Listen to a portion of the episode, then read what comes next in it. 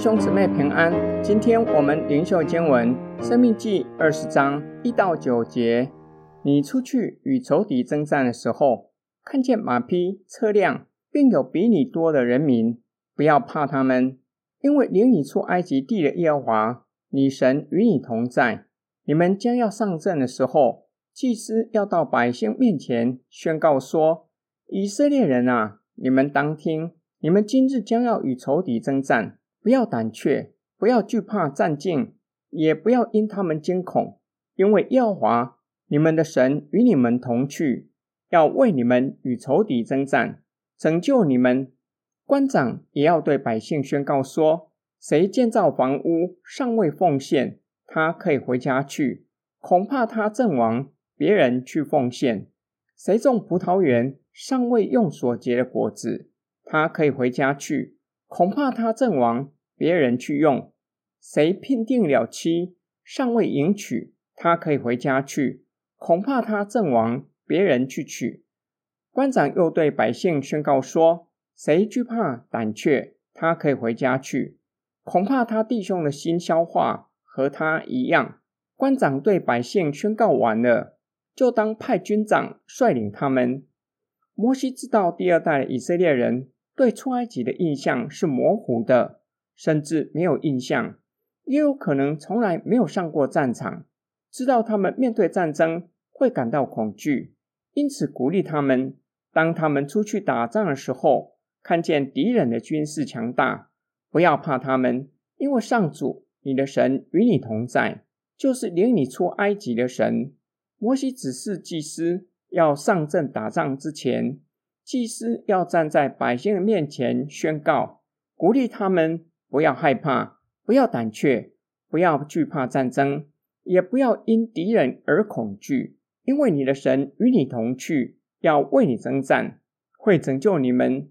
祭司宣告后，由官长向百姓宣告说话。在几种情况下可以不用上战场。第一种情况，房子刚盖好，因为恐怕他战死沙场。房子有了新主人。第二种情况，尚未享用栽种的葡萄园所结的果子，因为恐怕他栽种的成果由他人享用。第三种情况，刚订婚，还没有将新娘迎娶进门，恐怕他阵亡，由别人娶了他的未婚妻。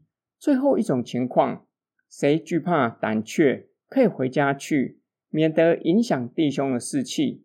官长宣告完毕后，就要由军长率领军队出去打仗。今天经文的默想跟祷告：战争是残酷的，子弹是无情的，子弹下不会留人的性命。因此，百姓面对战争，内心恐惧害怕是难免的。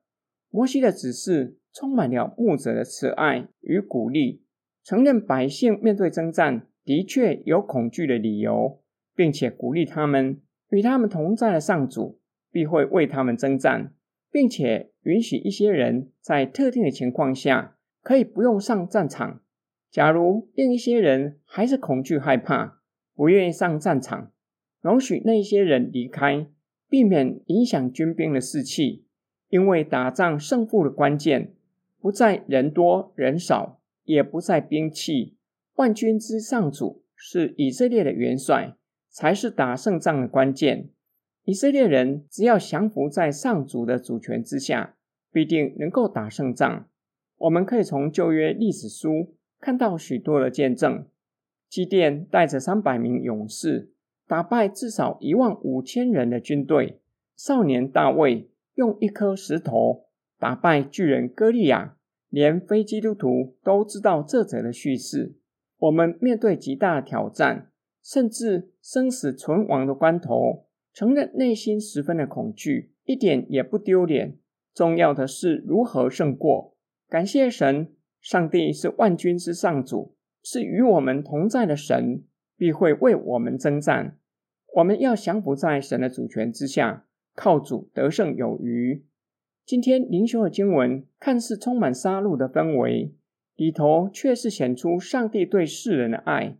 只是神的百姓在残酷的战争之中，要发掘慈爱与怜悯的性情，以此限制罪在人性里面的扭曲。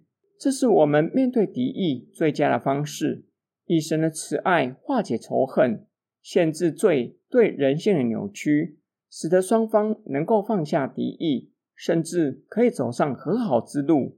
我们一起来祷告，亲爱天父上帝，我们实在是有罪罪人，罪扭曲了我们的人性，对人时常戴上有色的眼镜，对人存着戒心，甚至存着敌意。求主的圣灵不断地更新我们的生命，叫我们看见罪对我们的扭曲，并且可以靠着主耶稣基督胜过人的敌意，愿意照着你的旨意学习爱人、怜悯人。我们奉主耶稣基督的圣名祷告，阿门。